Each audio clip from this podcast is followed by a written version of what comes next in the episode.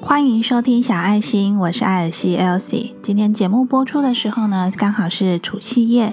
那如果你正在跟家人团圆吃年夜饭的话，你可以先把这一集下载下来，之后有空的时候再听。那如果你因为工作或是其他种种原因，今天只有一个人过年的话，希望呢听着我这一集节目，让我的声音来陪伴你。那也祝你新年快乐。那首先呢，我想先念一则听众的留言。这个听众呢是来自香港，那他是在二零二零十月十九号留言的。因为我最近打开 First Story 的后台，才发现原来海外的留言呢是没有办法在我的手机的 Apple Podcast 里面看到的。那我就发现了这个香港听众的留言，他是 Alice H U I P I G，希望你有听到。他的留言是听得很舒服，有帮助到我。有时情绪不好的时候就拿来听，会期待下一集。也非常谢谢你的回复跟留言。也希望我每一节节目呢，都可以让你得到一些什么收获，然后呢，能够让你感到舒服，感到安心疗愈。今天搭配的背景音乐呢，是一首歌叫《Good for You》。那我特别在新年的时候呢，挑了不同的背景音乐，希望能够带给你新的气息。那今天要聊的题目呢，就是关于水晶的 Q&A 问题。那因为我陆续呢有收到一些。听众的留言，他们说对水晶很有兴趣，但是我之前分享的水晶集数不多，所以呢也很想要再听到关于水晶的相关内容。那我自己翻了一下，我上一集在讲水晶的话，好像是到的第二十五集的。第二十五集呢是在分享如何跟水晶灵摆合作。那从第二十五集之后到了今天呢？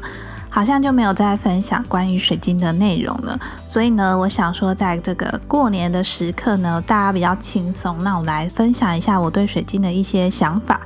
那我最常收到的问题就是，请问水晶你有推荐的店家吗？你都去哪里买的？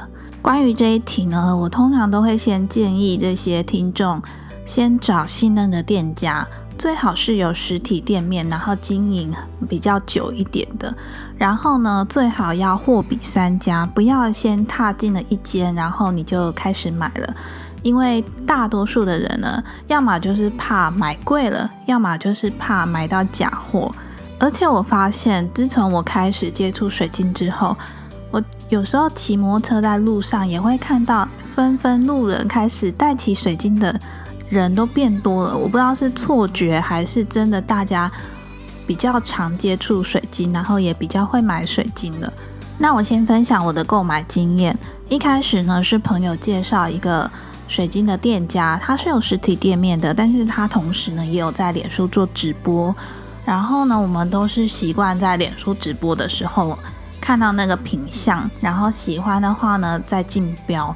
那一开始我有问这个朋友说，你怎么能够确定这间店家卖的东西是真的？然后怎么信任他？那因为他是在地人，他说呢，从他小时候就看着这间水晶店到现在，所以呢，他觉得他在地经营非常久，应该可以信任。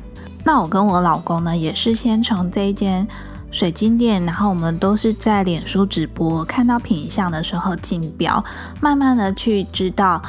某些品相，它的价格范围大概会落在哪边，或是大家出价的范围会在哪里？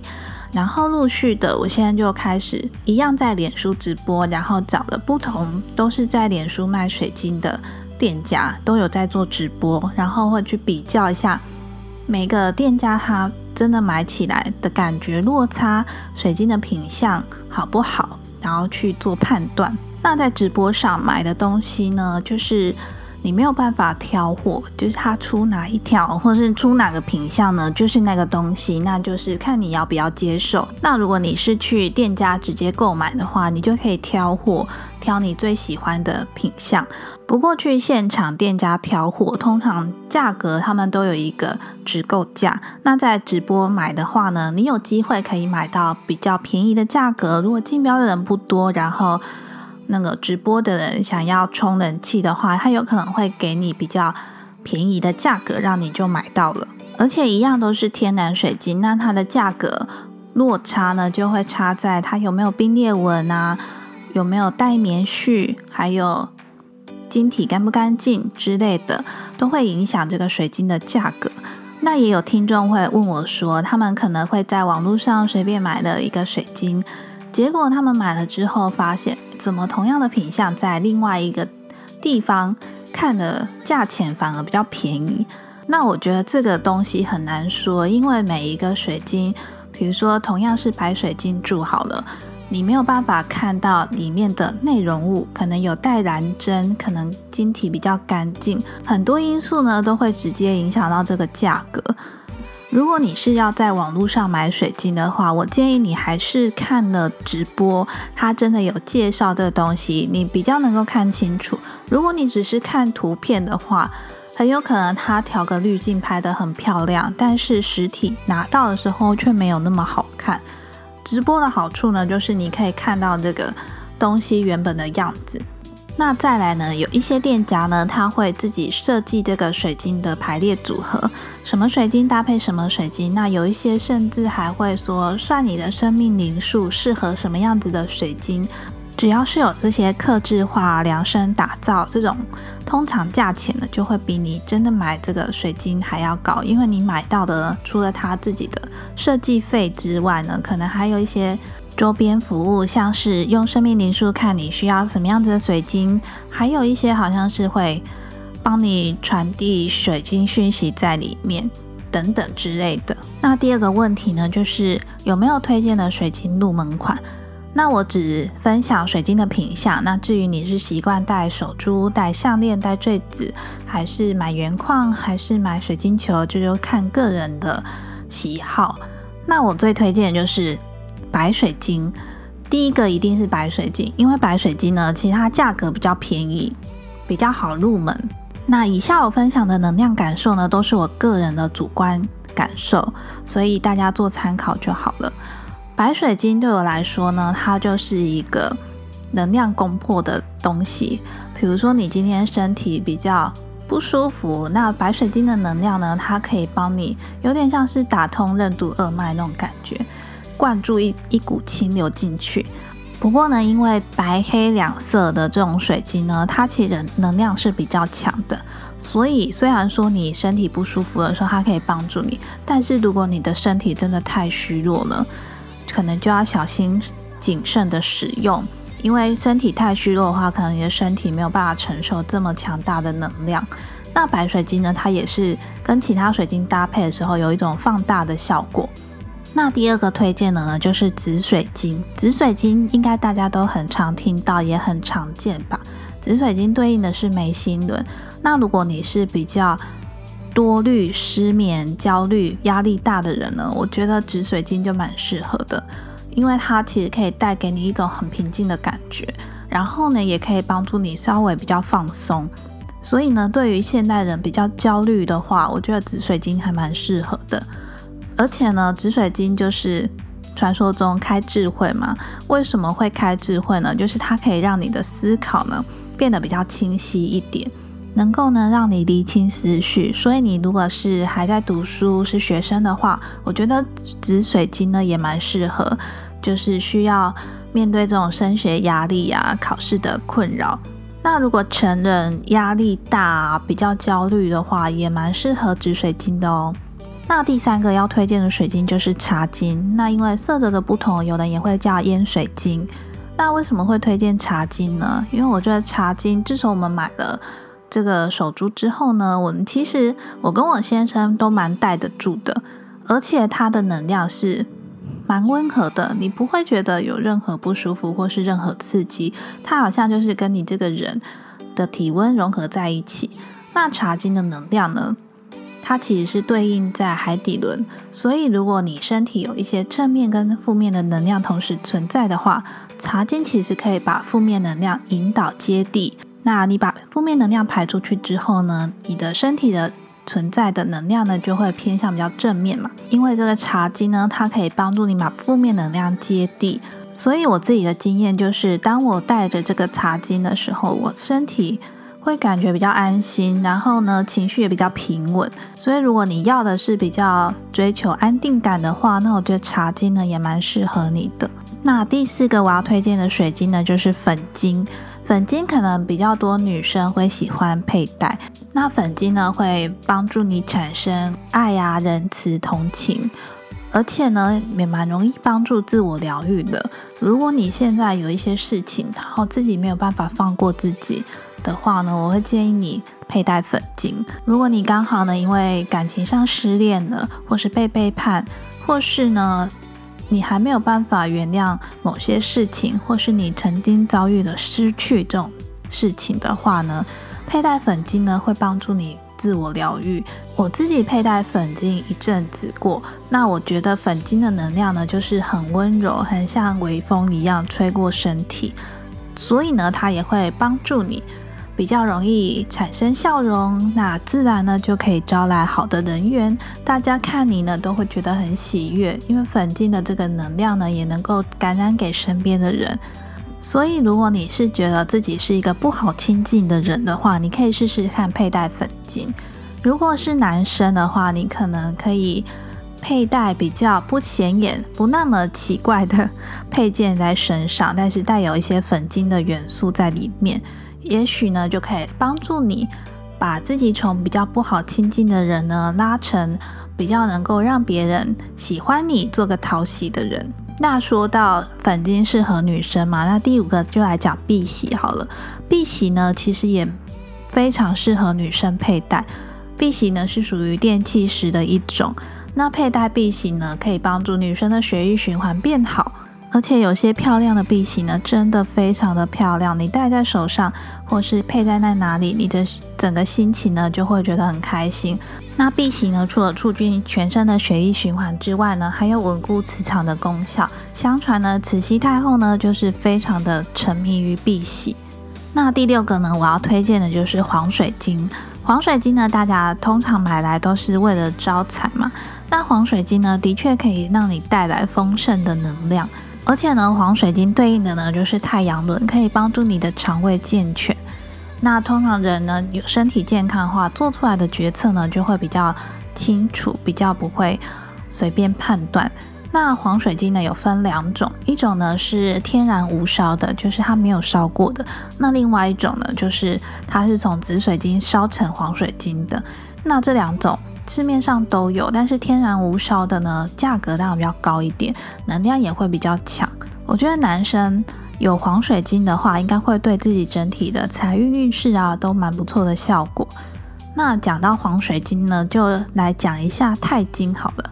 很多那种有业绩压力的或是业务啊，他们都蛮喜欢带钛金在身上的，因为钛金的能量呢，真的是非常的强。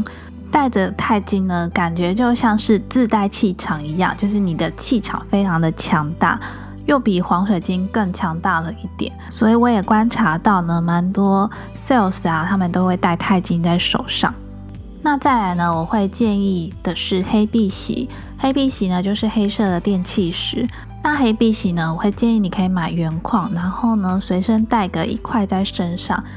带着黑碧玺在身上呢，可以帮助呢吸收周遭的负面能量。我在一本书上有看过它的使用诀窍呢，就是如果你有过度负面倾向的同事，那就在你跟那个同事之间呢放一块黑碧玺。我自己呢是没有这样子试过，但是我觉得应该会蛮有效果的吧，因为我自己之前感受的黑碧玺呢，就像是心灵的垃圾桶一样，可以吸收负能量。只是你吸收完之后呢，你还是得再净化它。那我曾经在小爱心第八集呢，有分享过我对于黑曜石以及黑碧玺的能量感受。如果你对黑曜石跟黑碧玺有兴趣的话，也可以点小爱心第八集来收听看看。那另外呢，我想补充分享一个东西，是我现在还没有买的，但是我可能之后会想要买，就是彩银石。彩银石呢，因为它可能会有各种颜色，有绿色、紫色、粉红色、蓝色、水绿色等等不同颜色的银石。那因为不同颜色嘛，所以它就可以适用于各种脉轮。那彩银石呢，可以促进脉轮之间的能量流动，以及帮助清晰思考。不过呢，银石对于水晶来说是硬度比较低的矿物，所以呢，在存放的时候呢，要跟其他水晶分开，避免被刮伤。那我其实想要买彩银石呢，是想要拿来冥想，想试试看呢，在各种脉轮之间的流动、平衡能量这样子。不过我因为我自己还没有买，所以呢，我可能没有办法分享它的能量感受是什么。那以上我分享呢，都是比较大众常见，然后我觉得佩戴起来对自己能量感受也不错的。那我再帮大家统整一下，呃，一开始讲到是白水晶，再是紫水晶，再是茶晶，然后女生比较适合的粉晶、碧玺，男生的黄水晶、钛金，还有比较能够吸收负能量的黑碧玺，以及我最后提到的彩银石。好，那接下来第三个问题就是，水晶到底要怎么样消磁？一定要消磁吗？这个问题也蛮常见的。那我想在 Google 上面搜寻水晶消磁呢，应该会有千千百种方法。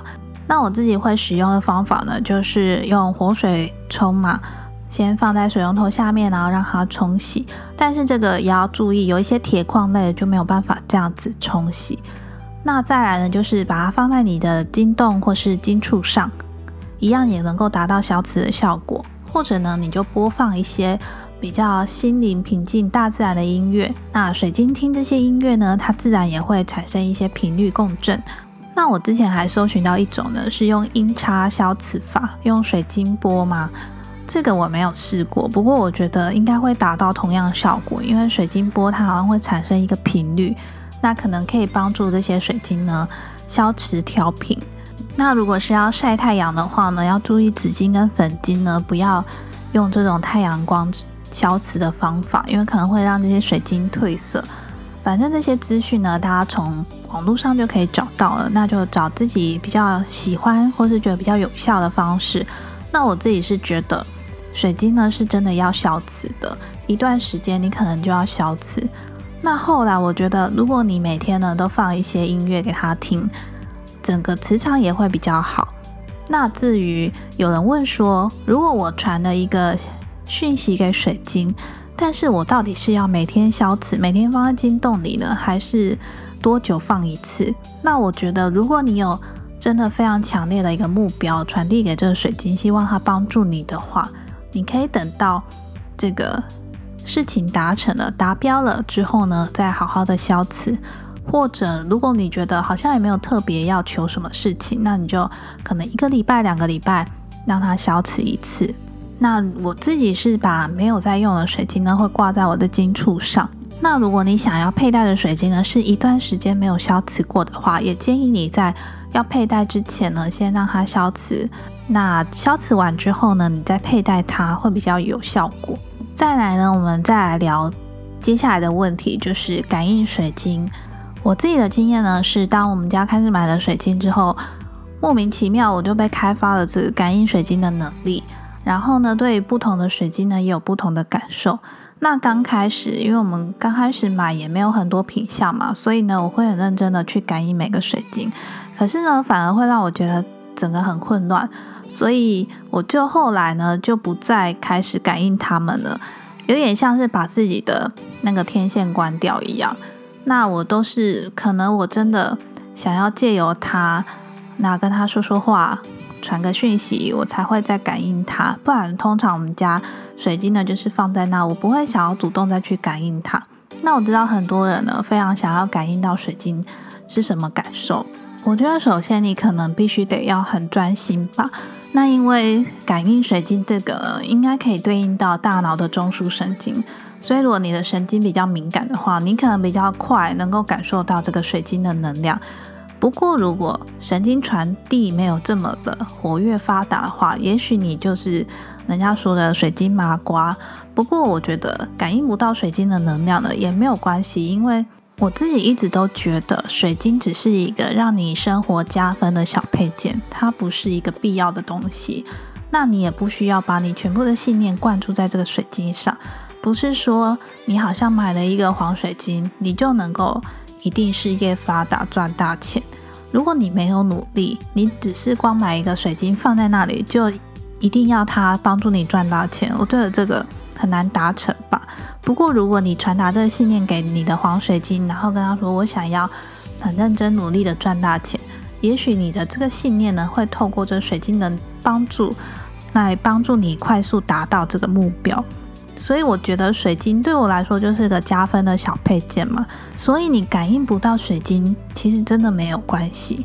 但是你只要相信它能够带给你力量，能够帮助你，我觉得这才是比较重要的。因为有些人他就算买了水晶戴在身上，但是他不相信它，我觉得就有戴跟没戴一样，就是戴漂亮。我还是觉得个人的信念呢，还是最重要的。那这东西呢，不是一个必需品，所以呢，不用说我感应不到水晶，它好像就没有用。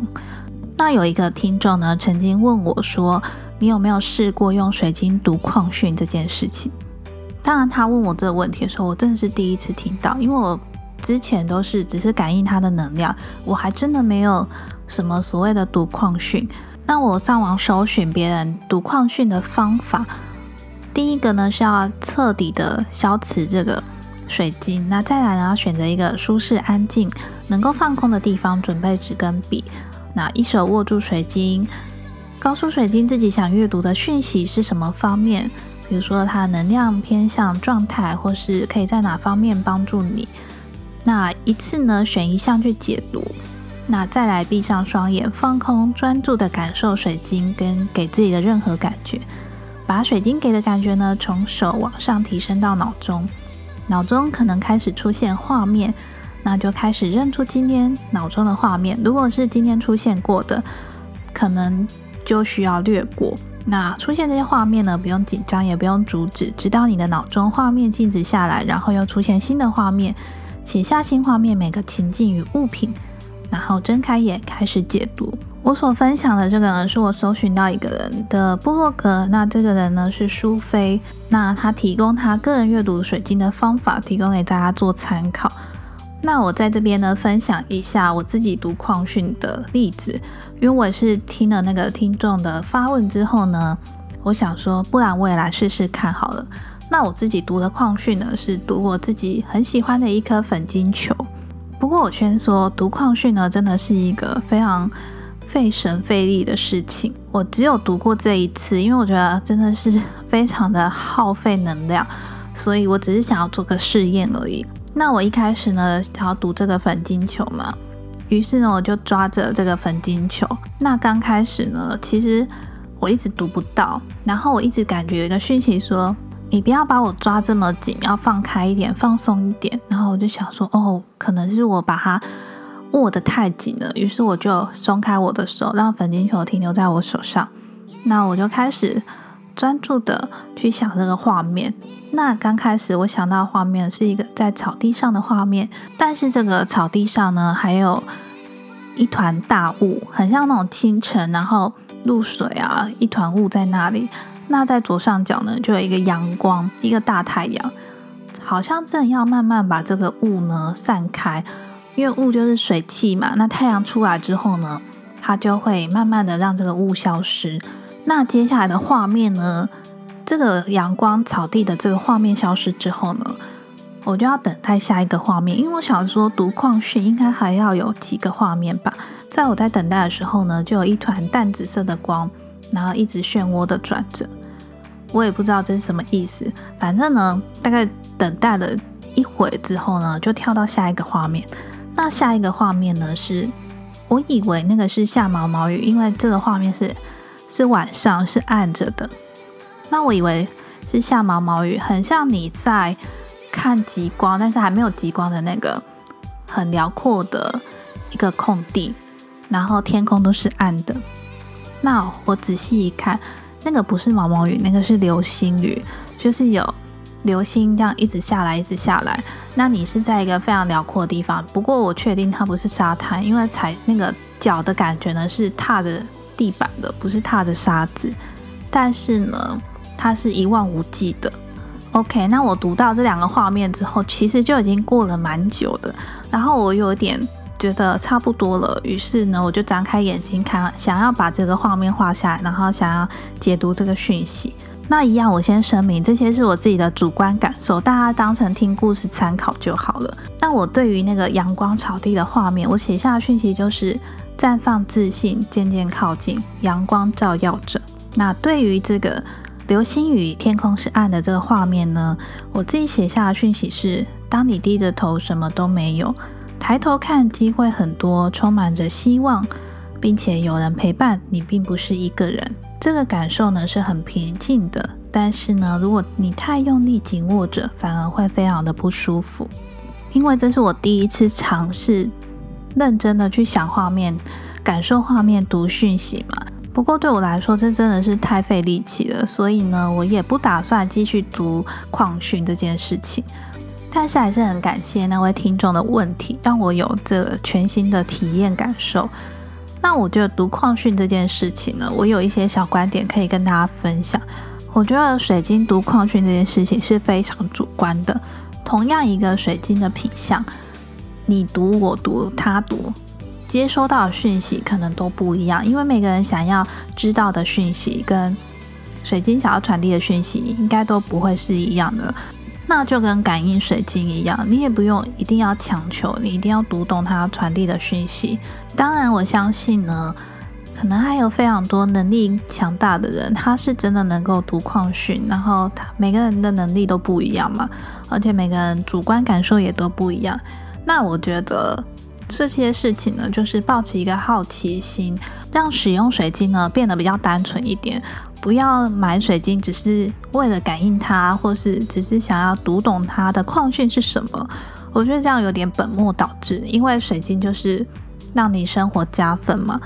那如果你听完之后对水晶呢很有兴趣，也很想要研究的话，我手边有两本书可以介绍给大家。第一本呢是英国畅销经典《水晶能量疗愈万用书》，这一本呢是我第一本水晶书。那它里面呢有介绍了两百五十种的水晶矿石，所以呢，如果你买的什么水晶，想要查一下它的功效的话，我使用它的方式就有点像教科书，你可以查。这个水晶呢，它的别名、产地，那对应的脉轮跟疗愈性质，在生理层面方面，或是情绪、心灵层面方面，有什么样不同的解读？这一本呢，我自己是蛮推荐，可以买来当自己水晶的参考书。那第二本呢，是我最近买的，它是美国 Number One 常唱经典水晶能量疗愈指南。那这本书介绍水晶就比较少，它是五十款基本水晶的使用指南加七十五种能量处方。那这本书呢，因为它只有五十款基本水晶，所以它提到的会比较深入一点。那一样呢，也是会介绍水晶的产地、形状、能量脉轮、颜色。那会教你如何摆放跟使用的诀窍，还有它的功效，以及它可以跟哪个水晶搭配。那这本书呢，会教你针对不同的情绪，那你可以怎么样使用水晶来摆一个阵型。不过呢，我自己是没有特别用水晶去摆阵型，我觉得这个有点进阶版。两本书呢，着重的点都不太一样。那我觉得看你的需求吧。如果你是想要很深入的了解。以及对那个水晶摆阵型有兴趣的话呢，你可以买美国的这本，就是第二本。那如果你只是很爱买水晶，那你想要知道每个水晶它的功效是什么，然后都可以查到，大部分都查得到的话，你就可以买第一本英国的那一本。那对我来说呢，有水晶书辅助呢，你就不用一直上网搜寻，然后可能各家讲的都那些嘛，你可以得到比较多关于水晶的知识。今天这集好像讲的蛮久的，但希望我今天分享关于水晶的一些问题跟我自己的一些观点呢，能够对你有一些帮助。如果你是也是对水晶有兴趣的话，或是你身边也有朋友或是家人对水晶有兴趣的话，你都可以把这集的节目内容分享给他们做收听。那如果你对于水晶还有一些问题我没有提到，或是你也很想要了解的话呢，你也可以留言给我。如果你有在使用 Instagram 的话呢，可以到 IG follow 我，我的 IG 账号是 The Potato Elsie，你可以到 IG 上面搜寻小爱心，艾草的爱心心的心就可以咯。那你可以私信我，跟我说你是听了这一集节目过来的，那你想要了解水晶的什么方面的问题？那如果你是第一次来收听的听众的话呢，这个节目是小爱心，那内容是关于心理健康。会分享一些自我觉察、心灵成长、自我成长、疗愈，然后偶尔会穿插一些水晶的内容。那如果你对这一类主题有兴趣的话呢，别忘了订阅我的节目，那分享给你身边对这些主题有兴趣的朋友。那如果我的节目内容对你有帮助，让你有收获的话，别忘了帮我到 Apple Podcast 下方打五星评分。如果你打五星评分，我会觉得非常开心。那你也可以到下面留言你的收听心得。现在后台呢可以听看到海外的留言了，所以如果你是海外的听众的话，我也可以看到你留言给我的内容。那最后题外话跟大家分享一下，我们家最近买了一颗黄滨州球。黄滨州呢，它就是黄色的方解石。我最近在我的 Instagram 上面有分享。当然，如果你想要招财，好像大多会选择黄水晶。但是你知道，天然无烧的黄水晶球价格不菲，所以呢，我就选择了平民的黄水晶球，也就是黄滨州球。那我买的这个黄滨州球呢，因为它下面附有灯座，所以让它。灯亮的时候呢，其实整体看起来是非常漂亮的。那因为快过年嘛，我想大家都很想要赚大钱，有好的财运嘛，所以呢，我们就买了这颗黄冰洲球。所以如果你也觉得黄水晶呢价格太高下不了手了，也许你也可以试试看买黄冰洲球。不过黄冰洲球还是方解石，所以呢要小心，比较容易被刮伤，硬度比较低。那先不论它到底有没有招财的效果，我自己觉得它摆放在家里就蛮漂亮的，尤其是点灯之后。那有兴趣看我的黄冰球球的话，你可以到我的 Instagram 上面看我分享的图片。买水晶这种东西嘛，要么就是讲求它的功效，要么就是把它当成艺品来看待。那不论是哪一种呢，我觉得它就是就像我开头说的，它就是让你自己。这个人啊，或是这个生活加分的一些小物品。对的，有些人说呢，水晶是比较属于阴性的东西，所以呢，怕会招来一些不好的东西。但是我自己的想法是这样，水晶是不会害你的。你如果觉得有什么不好的东西，那都是人的心魔吧。你自己的想法造就了你的观念，并不是水晶这东西。我们就用单纯的想法，然后让这世界变得更美好吧。然后最后呢，我一定要强调一点，就是以上我所分享的有关于水晶的观点跟感受，都是我个人的主观感受。如果你不相信呢，就当做是听个故事，那给大家做参考而已，并没有要求你们一定全部都要照着这个走，因为我只是分享我自己使用水晶的一些观念跟想法。啊最后呢，真的非常谢谢你的收听。这个礼拜呢，刚好是农历新年，所以我想大家应该都是在一个非常喜悦的状态里面。那也在这边祝福大家新年快乐，大家都可以平平安安、开开心心、顺顺利利。小爱心呢，每个礼拜四晚上七点都会准时更新，有时候会有不定时更新，所以如果你不想错过的话，记得订阅我的节目哦。我是艾尔西 Elsie，我们下周四见哦，拜拜。